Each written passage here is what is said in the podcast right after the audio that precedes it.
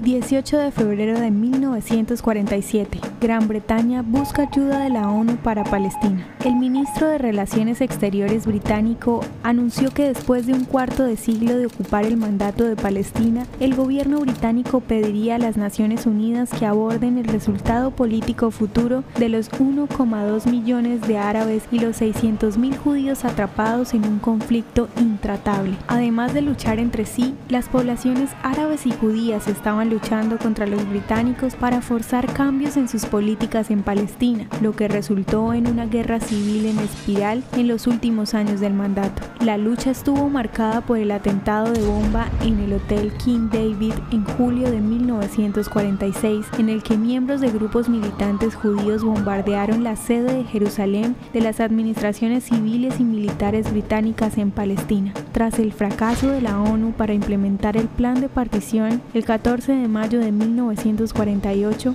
los británicos abandonaron Palestina. ¿Te gustaría recibir estos audios en tu WhatsApp? Compartimos nuevos episodios todos los días. Suscríbete sin costo alguno ingresando a www.hoyenlahistoriadeisrael.com.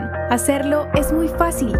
También puedes encontrarnos como arroba hoy en la historia de Israel en Instagram, Facebook, Spotify y otras plataformas digitales. Comparte este audio para que otros conozcan más acerca de Israel. Este proyecto es realizado por Philos Project. El contenido original de hoy en la historia de Israel fue provisto por el Centro para la Educación sobre Israel.